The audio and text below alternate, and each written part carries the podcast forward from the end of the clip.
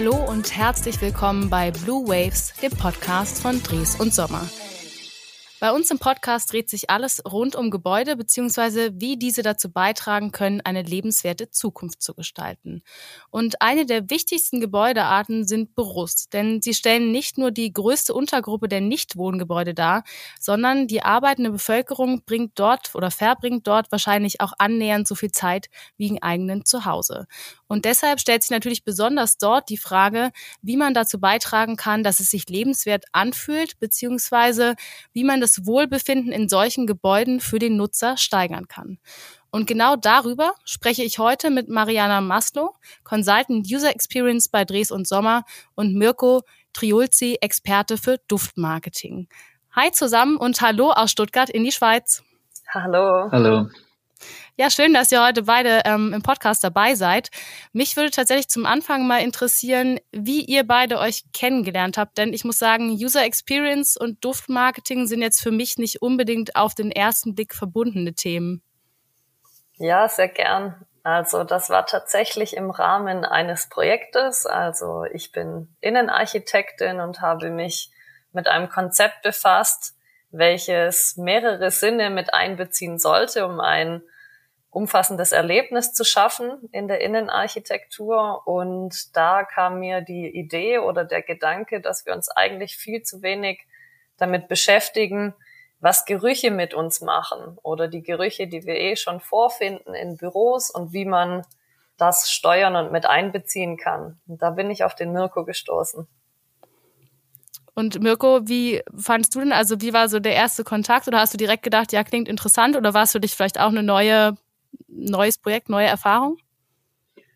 Ja, also ich denke, Projekte sind, sind in jeder Form immer ein wenig neu.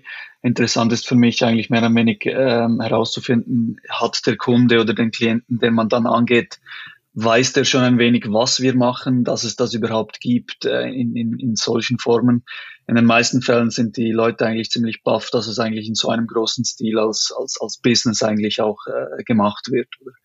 Genau. Ja, geht mir tatsächlich ähnlich. Also als wir uns vorbereitet haben und Mariana, du gesagt hast, Experte für Duftmarketing dabei, dachte ich auch, oh, spannend. Ähm, genau, also man hört schon, es wird heute, habt ihr beide ja auch schon angerissen, vor allen Dingen um Sinneswahrnehmung gehen und welche Rolle diese eben für das Wohlbefinden im Büro spielen. Und von daher lasst uns ins Thema einsteigen. Mariana, man denkt jetzt beim Bau von Bürogebäuden nicht im ersten Moment an das Thema Sinneswahrnehmung. Warum ist es denn aus deiner Sicht trotzdem wichtig und warum macht es Büros lebenswerter? Naja, in meinen Augen ähm, laufen wir mit allen Sinnen durch die Welt und nehmen sehr, sehr viel wahr. Also man kennt Hochglanzmagazine mit schönen Bildern, wie sie vor einem liegen und das ist eben die eine Dimension, die man sieht die schöne Optik. Aber wir nehmen viel wahr, wenn wir an einem Frühlingstag auch ähm, auf die Straße gehen, das Wetter sich geändert hat, nehmen wir noch viel mehr wahr. Wir hören etwas, wir riechen etwas.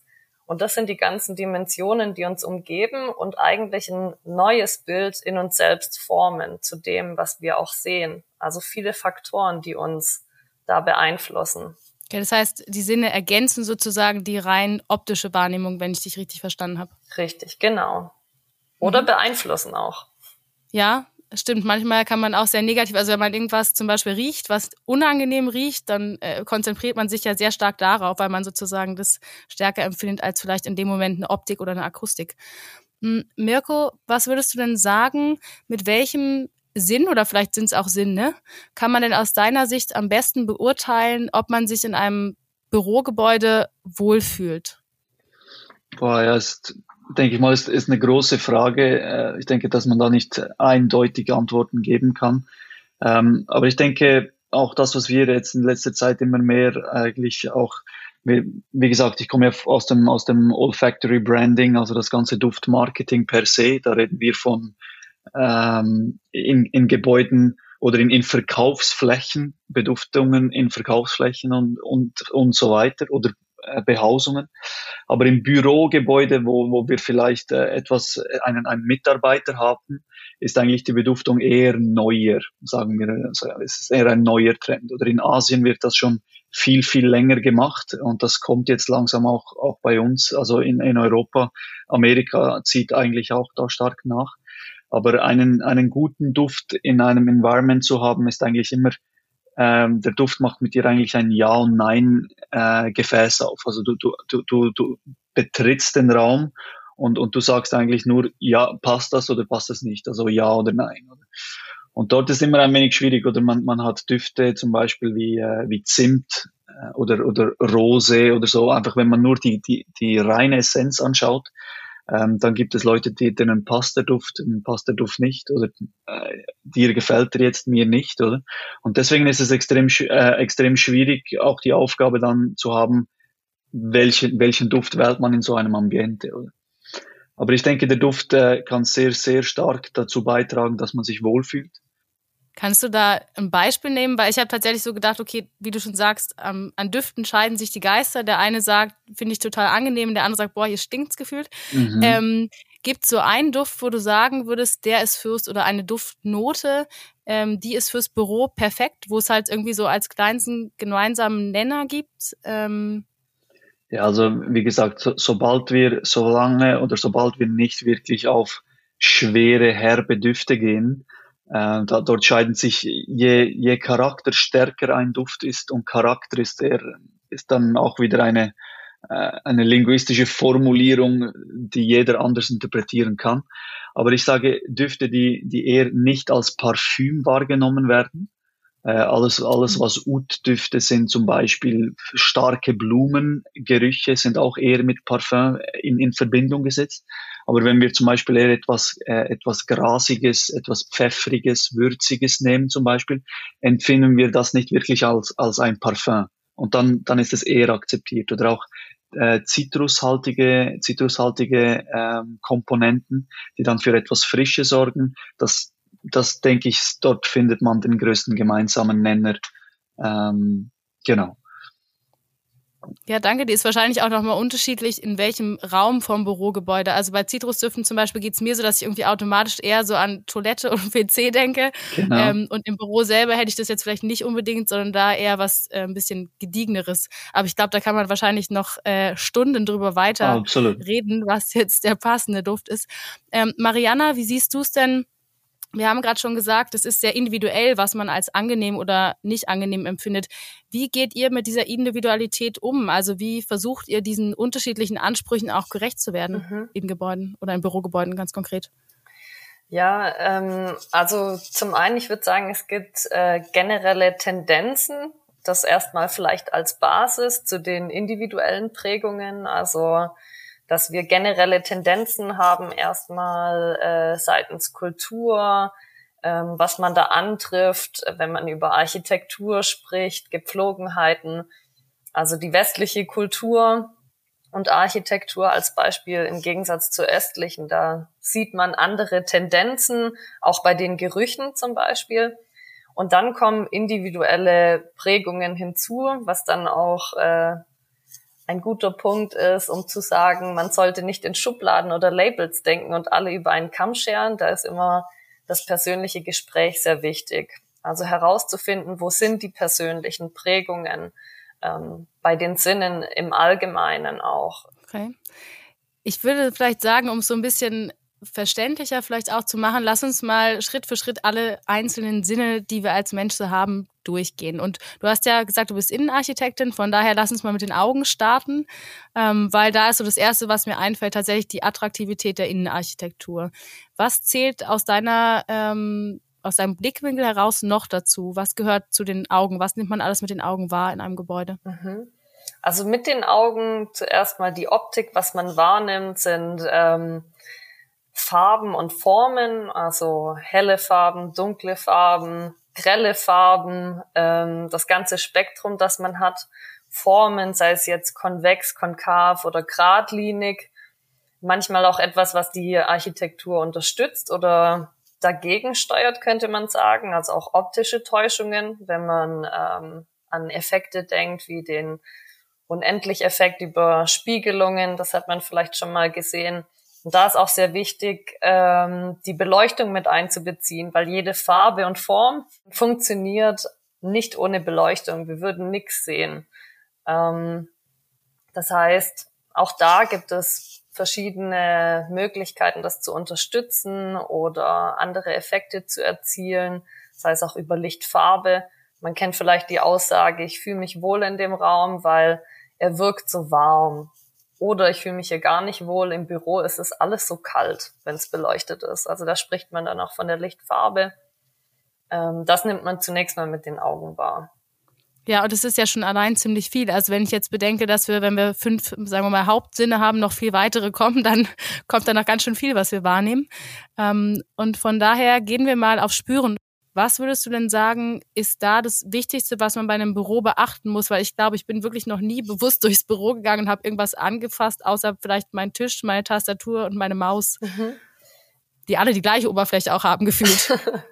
ja, da sagst du schon auch was Richtiges. Ähm mit der Haptik ist das so eine Sache. Also bei uns ist es nicht äh, gang und gäbe, dass wir zum Beispiel barfuß durchs Büro laufen. Das gibt es aber durchaus auch. Also heutzutage Coworking Spaces, die vielleicht etwas, ich sag mal, alternativer, freier aufgezogen sind, auch vom Konzept. Da trifft man auch Menschen an, die barfuß sind. Das heißt, wichtig wäre es da zu überlegen, ähm, wo kommen wir überhaupt in Kontakt mit den Materialien wie du meintest, bei dir sind es die Hände. Wir berühren aber eben mehr Flächen, als uns auch tatsächlich bewusst ist. Nicht auch nur mit den Händen, sondern auch mit dem Rücken. Also nicht der direkte Hautkontakt ist das Einzige, was wichtig ist. Also das natürlich auch, weil wir nehmen wahr, ob etwas glatt, porös oder geschliffen ist. Vielleicht auch nicht so direkt, aber wenn wir was anfassen, fühlt es sich rau an, vielleicht unangenehm oder samtig weich oder irgendwas piekst mich vielleicht sogar, wenn ich an Filz denke. Mirko, jetzt haben wir ja zu Beginn gesagt, du bist Duftexperte. Ähm, und du hast auch am Anfang schon ganz blumig mit diversen Begriffen beschrieben, was es für unterschiedliche Düfte und Gerüche gibt. Ähm, von daher lasst uns mal den Schritt quasi zur Sinneswahrnehmung riechen gehen. Ähm, ich beispielsweise habe in Büros schon erlebt, dass ich den Geruch von neuem Teppich extrem unangenehm finde. Ähm, aber was ist hier wichtig aus der olfaktischen Wahrnehmung? Was sollte man beachten, wenn man eben neues Gebäude baut? Wir haben vorhin schon gesagt, es sollte nichts zu individuelles sein, aber was für Faktoren muss man noch mit einbeziehen? Also wie gesagt, also mit, ähm, mit dem Duft, mit dem Duft selber ähm, haben wir eine extrem große, äh, große Angriffsfläche, sagen wir mal, in der Wahrnehmung auf, auf, auf einen Raum, oder? Also wir sagen meistens, dass eben der Duft dann eigentlich das Konzept dann zum Leben erweckt, oder? Das ist so, so, so ein wenig ähm, der, der, der Satz, der, den, den wir oft brauchen, oder? Ähm, und wie du sagst, oder ein, ein, neuen, einen neuen Teppich ist unangenehm, aber auf der anderen Seite hast du viele Leute, die sagen, boah, hast du einen Neuwagenduft? Oder? Weil viele Leute, für viele Leute ist einfach der Kauf eines neuen Fahrzeuges eine sehr emotionale Angelegenheit. Und vielleicht kaufen wir uns nicht 100 Fahrzeuge in einem Leben, oder? Ähm, und wenn es dann vielleicht noch ein schöner Mercedes ist, etc., hat uns viel Geld gekostet, wir haben lang gespart, wie auch immer, ähm, und dann ste steigt man da ein und man, man, man riecht das, das Leder etc. Das ist für Leute dann eine, ein, ein extremes Erlebnis. Oder? Und deswegen speichern wir eigentlich auch in, in unserem Duftgedächtnis. Jeder von uns hat ein, ein unterschiedliches Duftgedächtnis. Ähm, und das hat mit unserer Kindheit zu tun, mit unseren Erlebnissen zu tun etc. Äh, zum Beispiel, wenn wir oft vielleicht als, als, als Kinder vielleicht in der Kirche dienen mussten, ist der Weihrauch vielleicht nicht unbedingt das beste, der, der, äh, das beste Ingredient für, äh, für einen zukünftigen Duft in einem Ambiente, wo du dann zu Hause wärst zum Beispiel und so weiter und so fort. Oder? Ähm, aber man kann die Düfte, man kann die Düfte speziell, wenn wir es dann wirklich auf ein Projekt äh, ummünzen, also sprich, es soll einen neuen Raum, ein neues, äh, ein neues Gebäude geben, ähm, arbeiten wir eigentlich extrem viel mit unseren Star-Parfümeuren zusammen. Und die haben dann die Möglichkeit und auch die Expertise, um die Düfte wie, die, die können die wie schichten. Das heißt, äh, er kann zum Beispiel ein Weihrauch, Weihrauch kann enthalten sein in einem Duft, aber du riechst ihn nicht wirklich. Und das sind so wie Schichtungen im Duft selbst, in der Wahrnehmung. Und, und da, da können die Parfümeure dann, dann richtig ihr Können eigentlich einsetzen. Genau. Und, und wir versuchen eigentlich meistens auch, wenn wir mit einem Parfümeur arbeiten, speziell in, in so einem großen Case oder in einem Case, wo wir einen neuen Raum schaffen, ähm, dass der Parfümeur versucht, eigentlich den Duft zu komp komponieren in einer Form, die sehr abstrakt ist. Und abstrakt in der, in der Duftwelt heißt eigentlich, dass wenn wir in das neue Environment eintreten, dass unsere Nase diesen bestimmten Duft nicht zuweisen kann. Weil wenn du den Duft nicht zuweisen kannst, ist er in dieser, in der ersten Phase neutral in der Aufnahme. Oder? Aber wenn du jetzt zum Beispiel den Duft, äh, den, den Raum nur mit Zimtduft füllen würdest, hast du 80 Prozent der Leute, die gerne Zimt hat, ähm, die finden das super, aber die anderen 20, die würden den Raum nicht betreten wollen. Oder? Und das ist so ein wenig äh, der Trick, sagen wir mal. Mhm. Das heißt aber, wenn sozusagen Konzept und Duft zusammengreifen, also wenn ich mir jetzt vorstelle, es gibt ein Büro, wo irgendwie das Thema Dschungel ist, ist jetzt wahrscheinlich selten, aber gehen wir mal davon aus, würde es dann tatsächlich vom Duft her auch ein Stück weit nach Dschungel riechen oder würdest du das empfehlen, Mirko? Ja, also es kommt, es kommt natürlich auf die Strategie dra äh, drauf an, oder? Aber äh, was du jetzt gesagt hast, Dschungel, äh, das ist absolut schon, haben wir schon umgesetzt in, in äh, eher in, in, in Stores. Es ist eine, eine bekannte Schweizer Uhrenmarke, die da ein Konzept entwickelt hatte und, und die eigentlich die ganzen Uhren waren so in, in, in Laub und so eingedeckt.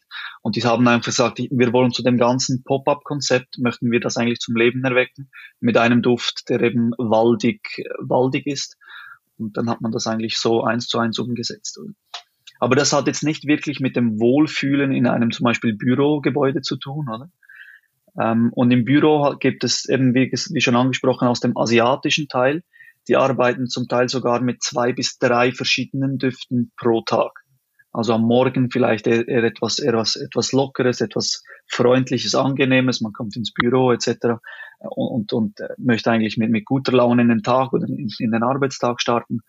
Und dann nach dem Mittagessen, wir kennen es alle, oder ein, ein Teller Pasta ähm, oder vielleicht noch, noch mal nachgeschöpft, äh, genügend Kohlenhydrate. Und dann ist man bis um, bis um halb zwei ist man da eher mit schwerem Kopf äh, unterwegs im Büro. Und dann vielleicht eher etwas, etwas Reaktivierendes. Und dann gibt es, da kann man mit verschiedenen Inhaltsstoffen eigentlich spielen, die das eigentlich in uns auslösen. Genau. Spannend. Ich glaube, ich äh, muss demnächst mein ganzes Büro mit so unterschiedlichen, wenn es bei uns noch nicht so ist, mit so unterschiedlichen Duftsprays irgendwie bestücken, um mich in unterschiedlichsten Phasen zu reaktivieren oder äh, wie auch immer. Motivieren, ja. Absolut. Ja, genau. Absolut. Morgens gibt es dann Kaffee, äh, mittags was Reaktivierendes und abends irgendwie äh, Lavendel oder so zur Beruhigung. Oh, voilà, das, das, wäre, das wäre das Optimum in, in der Duftwelt, genau. Aber es wird wirklich, es wird tatsächlich so umgesetzt. Also wir haben, äh, es gibt zum Teil Projekte, wo zum Beispiel Finanzabteilungen, die haben einen anderen Duft, da ist, reden wir eher über Konzentration. Äh, Förderung in der Konzentration und dann gibt es äh, Design- und Marketing-Ebenen die haben dann viel etwas Lockeres. Das muss, das muss, wir wollen die Kreativität fördern, oder? Und, und da geht man nicht auf, auf, auf solche Düfte wie Konzentration, sondern eben, eben liberal eher, ja, oder? Um das am Ende so zu schreiben. Das wird gemacht. Wahnsinn. Ich, äh, gefühlt kann man sich, glaube ich, auch nur mit Duft äh, im Büro schon bei einem Projekt Jahre beschäftigen. Ähm, lass uns aber, um es einmal vollständig zu machen, noch äh, die Ohren mit dazu nehmen, Mariana. Ähm, da muss ich direkt irgendwie auch an unangenehme Geräusche denken, eher an so Bohrgeräusche, die, glaube ich, jeder kennt. Das Angenehme werden vielleicht eher so Vogelgezwitscher. Ähm, aber was muss man da beachten und was ist der Weg zum Wohlbefinden im Büro? Welches Geräusch? Mhm welches Geräusch. Das ist äh, interessant. Also da gibt es auch äh, ganz vertiefte Experten, die sich überhaupt mit diesem riesigen Thema auch äh, befassen und berechnen, welche Flächen braucht es, um eine angenehme Atmosphäre überhaupt äh, zu schaffen im Büro. Also Geräusche überhaupt wahrzunehmen ist schon auch wichtig, weil man kennt vielleicht ähm, Situationen, da fühlt man sich, als wären die Ohren belegt. Man ist in einem hermetisch abgeriegelten Raum, ähm, nimmt gar nichts mehr wahr. Also man entkoppelt sich so völlig und spürt sich gar nicht mehr richtig. Also Geräusche sind schon auch wichtig, aber in einem gewissen Pegel, so dass sie nicht störend erscheinen. Also wenn wir Trennungen haben, tatsächliche, ähm, da steht eine Wand und wir möchten vielleicht überhaupt nichts hören auf der anderen Seite oder dürfen sogar nicht, weil da ein vertrauliches Gespräch stattfindet. Auch das ähm, behandelt natürlich das, äh, die Behaglichkeit im Büro, ähm, ob man sich frei fühlen darf, frei sprechen darf in einem Personalgespräch oder ob man das Gefühl hat, die Wand ist aus Papier und äh, mein äh, ja, Mitarbeiter oder mein Chef hört mich da über sehr sensible Inhalte sprechen. Also auch das ist sehr wichtig. Und dann hast du auch die Beschallung noch angesprochen. Also da kann man auch unterbewusst ähm, schöne Szenarien schaffen. Also gezielt Geräusche einsetzen. Du meintest Vogelgezwitscher. Man kennt vielleicht Konzepte, ähm, in denen man ja in eine WC-Zelle geht äh, und man hört da ganz leichtes Zwitschern oder so Waldgeräusche, wie äh, sich Blätter bewegen ähm, und so leicht, ja, man bekommt eine Assoziation von einem Wald, kann sich vielleicht kurz entspannen, ähm, hat eine kleine Pause sogar dann ähm, in dem Moment. Ja, das äh, stimmt auf alle Fälle. Auch diesen Gedanken mit der Pause hatte ich auch gerade, weil das häufig halt in so Räumen ist, wo man zur Ruhe kommt. Ähm, was mir jetzt auffällt, ist, dass scheinbar diese ganzen Sinneswahrnehmungen schon sehr stark auch in der Planung berücksichtigt werden müssen. Also eigentlich muss ich komplett überlegen, was soll in meinem Gebäude passieren, wie ist das konkrete Konzept, um dann das entsprechend auch mit allen Sinnen umzusetzen, oder? Ja, genau. Also das muss äh, Bestandteil der Planung sein, ähm, sonst äh, erlebt man da die große Überraschung, wenn man ohne die Sinne äh, geplant hat. Das funktioniert meistens auch gar nicht, weil man im Gespräch und im Verlauf über all das spricht, was man sich da vorstellt in, in, der, in der Fläche, in der Zone. Ähm, genau, also man geht auch schon über Materialien und Muster mit dem Kunden gemeinsam und ich versuche den Kunden eigentlich ähm, in die Situationen zu bringen, ähm, dass man sich vorstellen kann oder vielleicht eher nicht vorstellen kann, sondern tatsächlich erleben kann, wie es sich anfühlt, ähm, grünes Licht zum Beispiel einzusetzen, die und die Gerüche mit äh, zu berücksichtigen, wenn sich der Boden oder die Theke so und so anfühlt. Also unsere Vorstellungskraft, die geht an gewisse Grenzen ich kann mir da vielleicht manchmal noch etwas mehr vorstellen als ähm, äh, meine Bauherrschaft, weil ich mich tagtäglich eben damit auch befasse. Und ja, das ist äh, Bestandteil des gesamten Prozesses. Jetzt hast du ja quasi schon zumindest einen ersten Teil von einem potenziellen Projekt angesprochen. Mich würde jetzt generell interessieren, wie sieht dieses ganze Thema Sinneswahrnehmung konkret in einem Projekt aus? Weil ich könnte mir vorstellen, das erste ist so die Planungsstufe, aber dann frage ich mich auch, kommen am Ende vielleicht irgendwie Probanden vorbei und testen das mal. Wie sieht es in so einem konkreten Projekt aus? Also wenn ihr ein ganz spezifisches im Sinn habt, erläutert es auch gern wirklich an einem ganz konkreten Beispiel. Ja, also ähm, wie sowas abläuft, dass ich äh, ja die Sinne mit einbeziehe, ist, ähm, wir bauen gemeinsam ein Konzept auf. Also wir sprechen auch von äh, identitätsstiftenden Räumen. Ähm, ja, ich beschäftige mich viel mit der Marke, ähm, damit, was der Raum ausstrahlen soll und bringe dann ähm, ein spezielles Muster mit oder ich bringe Farben mit. Ich versetze den Kunden in einen Raum, wo ich vielleicht weiß, wir haben das mal in einem anderen Projekt vielleicht auch umgesetzt. Da könnte ich ihn mal mitnehmen. Er kann sich anschauen, wie das ähm, tatsächlich funktioniert. Also ähm, was wäre ein Beispiel, ähm, dass man vielleicht ähm, Zonen schafft. Äh, ja, wir hatten es vom Barfußlaufen. Ähm, das wäre jetzt ein, ein sehr spezielleres Projekt, wie man äh, die Mitarbeiter vielleicht auch mal ja aus dem Arbeitsalltag rausholen kann ähm, und mal was anderes spüren lässt. Ähm, wenn man in ähm, Austauschzonen vielleicht auch einführt, dass es völlig in Ordnung wäre, seine Schuhe auszuziehen und über aktivierende Flächen zu laufen, ähm, dass man sowas mal ausprobiert und sieht, okay, es wirkt auch nicht albern in, äh, in einer Umgebung. Also oft ist es die Hemmung, irgendwas einzusetzen, weil man sich denkt, das machen andere doch nicht so. Sei es auch mit Düften und wie, wie könnte das vielleicht wirken, wenn jemand anderes zu mir kommt und ähm, ja, man kennt dieses Konzept noch nicht. Darum probiert man es dann genau von der anderen Seite einfach auch mal aus spannenden Barfußfahrt im Büro. Habe ich auch noch nie gesehen, fände ich aber tatsächlich witzig, so in der Pause. Ähm, einmal zur Entspannung drüber, dann noch ergänzend mit Kneipp oder so. Ähm, genau, Mirko, hast du noch Ergänzungen, was man in einem Projekt konkret berücksichtigen sollte oder was aus deiner Warte her wichtig ist? Ja, also ich denke, wie gesagt, die, die, die Projektierung wir, wir sehen eigentlich viel, speziell wenn es um, um die Duftwahl geht oder um ein Olfactory Branding, eine, eine Markenduftentwicklung oder auch einfach nur eine Unterstützung mit einem speziellen Duft in einem speziellen äh, Raum, ähm, dass eigentlich man muss die Ziele, die Ziele müssen wir kennen, oder? Und das heißt, wenn wir eigentlich dem Kunden sagen, dass er die, seine Ziele kennen muss, ist das immer eine lustige äh, Zusammenstellung, weil der Kunde denkt, der Kunde hat mich ja gerufen und ich frage ihn dann seine Ziele ab und normalerweise ist er sich nicht immer 100% sicher, was sind eigentlich seine Ziele, oder?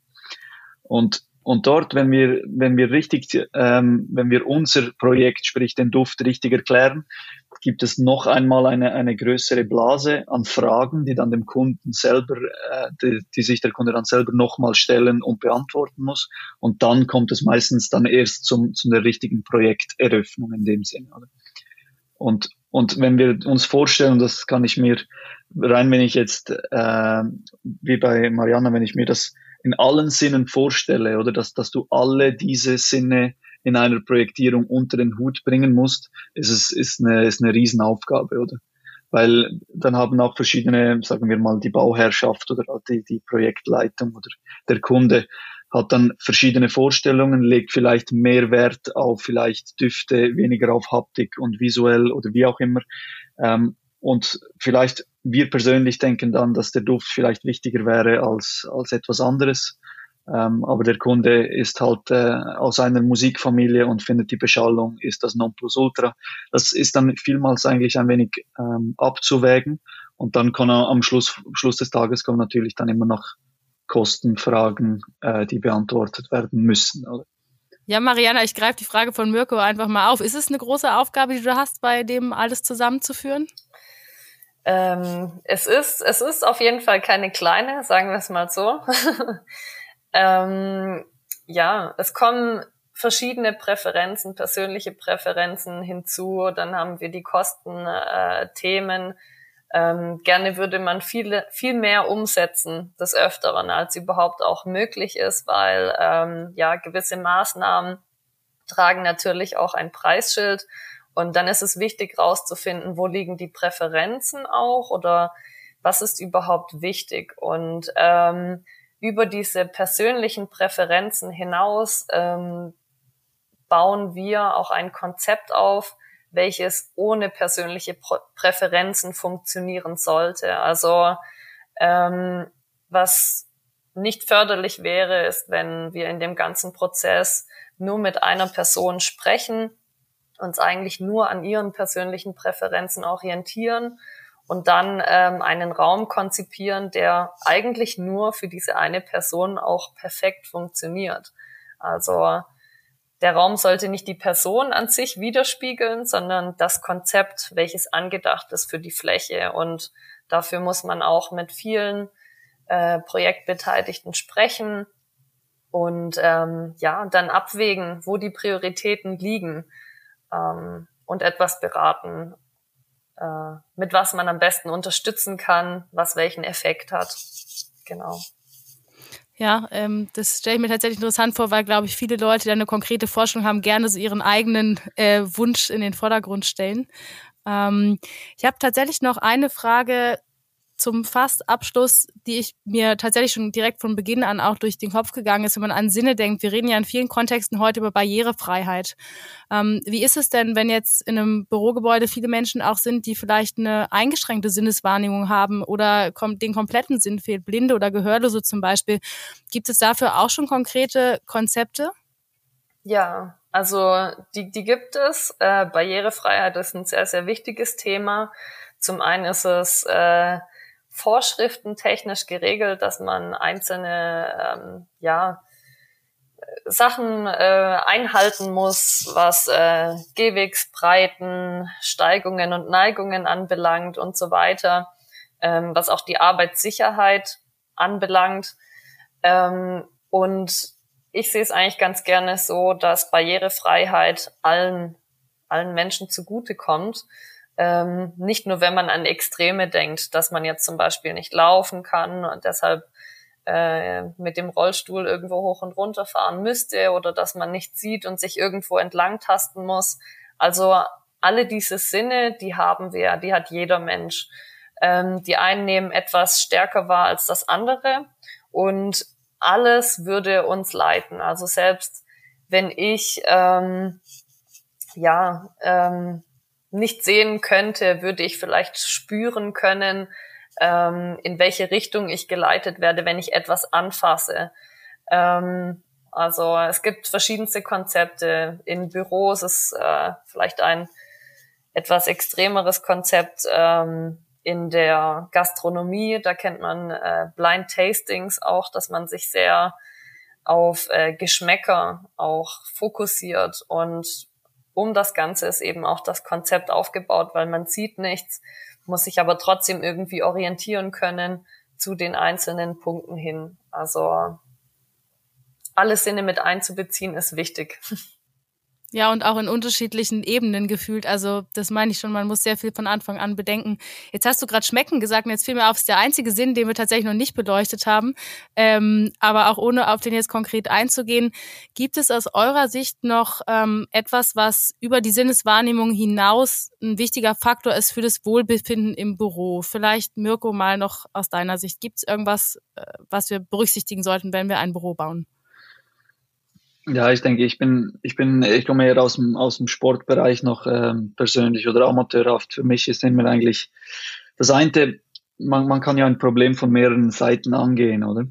Und wenn wir alles getan haben, dass wir uns in diesem bestimmten Büro wohlfühlen, aber wir nicht gerne dorthin arbeiten gehen, uns der Job nicht passt oder, oder wie auch immer, dann hat, dann, dann sind wir, dann sind wir im Offside oder so oder so. Also ich denke, auch, auch eine Überstrapazierung de, des, des, des Vorhabens, denke ich, muss man auch immer ein wenig relativieren, oder? Also eben dann alles machen ist trotzdem, ist nicht, also du, du kannst es nicht wirklich garantieren am Schluss, oder? Darum denke ich auch, man sollte die Soft-Faktoren, welche außerhalb der, der Wahrnehmung auch ist, sondern mehr auch das, das, äh, die, die Beziehungen der Menschen eigentlich in, in, in das ganze Konzept einbeziehen.